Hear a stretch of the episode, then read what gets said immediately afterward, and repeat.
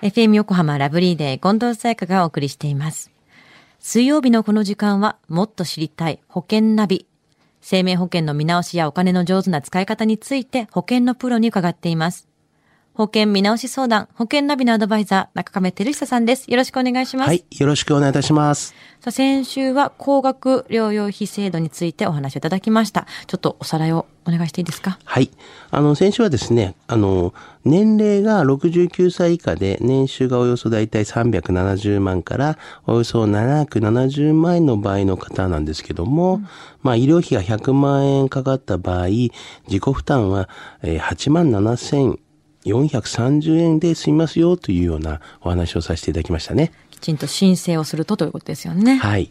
では、中上さん、今週の保険ナビはどんなお話でしょうか？はい。今週はですね、高額療養費制度の例外についてお話をしたいなというふうに思ってますね。例外っていうのがあるんですね。はい。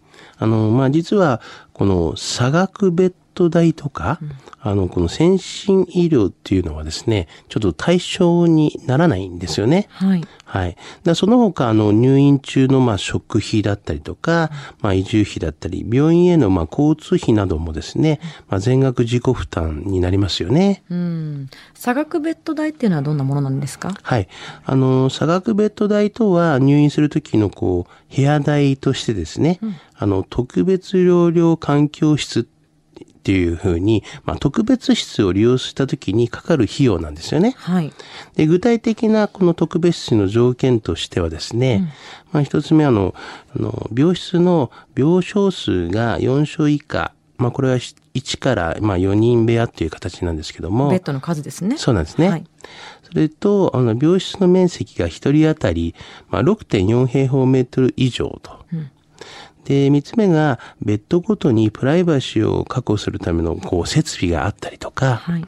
あとは、個人用の、まあ、私物収納設備だったりとか、まあ、照明だったりとか、まあ、小机だとか、椅子だったりとかね、そういったものがあるようなものがあるというような条件がありますよね。割と当てはまる部屋が多そうですけれども、そうですよね。具体的にはいくらくらいかかるんですか？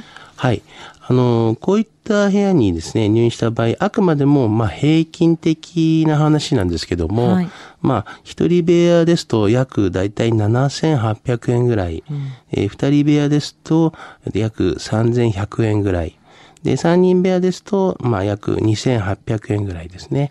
で、四人部屋ですと、約2400円が、まあ、一日としてかかると。まあ、これが、まあ、入院日数分かかってくるので、まあ、そうすると大きな経済的負担になることもありますよね。そうですよね。入院する期間によっては結構な金額になりますし、しかもこれはまあ平均的な金額なわけですから、病院にもよる金額なんです。そうですよね。病院によっては、まあ、金額も変わってくるっていうのもありますよね。高額療養費制度の対象にじゃならない先進医療とおっしゃってましたけど、これはどういうことですか？はい。あの、先進医療はですね、技術量が高いものから安いものまであるんですけれども、はい。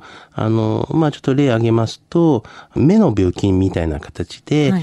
あの、多焦点眼内レンズを用いたこう数焦体の再建術っていうのがありまして、あの、結構これは多いんですけども、これはだいたい約55万円ぐらいかかりますよね。はい。まあ、それとあと、まあ、癌とかでも用があるんですけども、あの、陽子線治療だったりとか、これも277万ぐらい平均でかかると。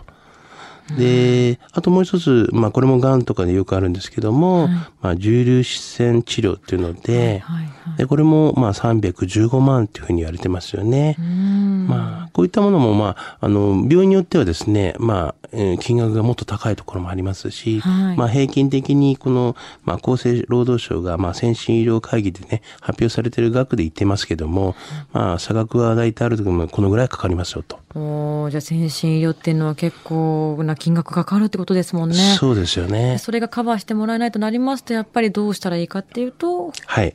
あの、やはりこう、民間の医療保険にはですね、はいあの、先進医療を保障している、まあ、特約みたいなのがありますので、はいまあ、必ずそれは、まあ、つけていただきたいなというふうには思いますよね。また、まあ、かなり前から入られているような保険とありますけども、はいまあ、そういった医療保険の場合は、あの、結構先進医療の保障がない場合が結構ありますので、あの、その場合は、こう、やはり見直しをされた方がいいかもしれませんよね。まあ、ちょっとその辺の、センシーのところはですね、はいつけられる、つけられないという、まあ、確認をね、ちょっとしていただければな、というふうに思いますよね。今自分が入っているものがどうなのか改めてチェックしたいですし、これから入る方はちょっとね、それは検討したいところではありますね。そうですよね。では今日のお話、知得指数は？はい。えー、ズバリ98です。結構高いですね。はい。